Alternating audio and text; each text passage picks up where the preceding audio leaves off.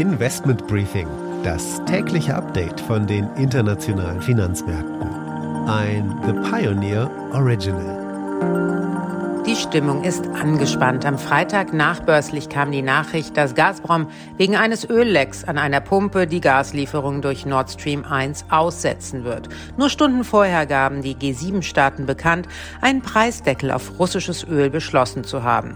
Das Entlastungspaket ist da. Kurz zusammengefasst wird es Direktzahlungen für Rentner und Studierende, Entlastungen bei den Energiepreisen, Hilfen für Unternehmen sowie ein Abschöpfen von Zufallsgewinnen geben.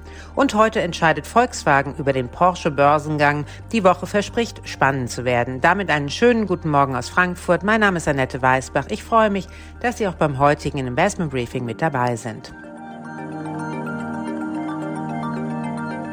Der Blick auf die heutigen Themen. Die Energiekrise hat unmittelbare Auswirkungen auf die Wirtschaft, aber auch langfristig wirkt sie als Beschleuniger der Transformation des Energiesystems hin zu Klimaneutralität. Wasserstoff spielt für die Industrie eine große Rolle. Über das Thema grünen Wasserstoff, die Herausforderungen für die Industrie und unsere Wirtschaft, habe ich mit Nils Aldag, CEO und Gründer von Sunfire, gesprochen. Es folgt ein kurzer Wochenausblick. Höhepunkt wird die EZB-Sitzung sein. Anschließend gehen wir an die Wall Street, wo heute zwar handelsfrei ist, aber Anne Schwedt dennoch einiges zu berichten hat. Obwohl es eine verkürzte Handelswoche ist, ist die nicht weniger wichtig. Im Fokus stehen diese Woche unter anderem der Konjunkturbericht der Notenbank und Apple wird neue Produkte vorstellen.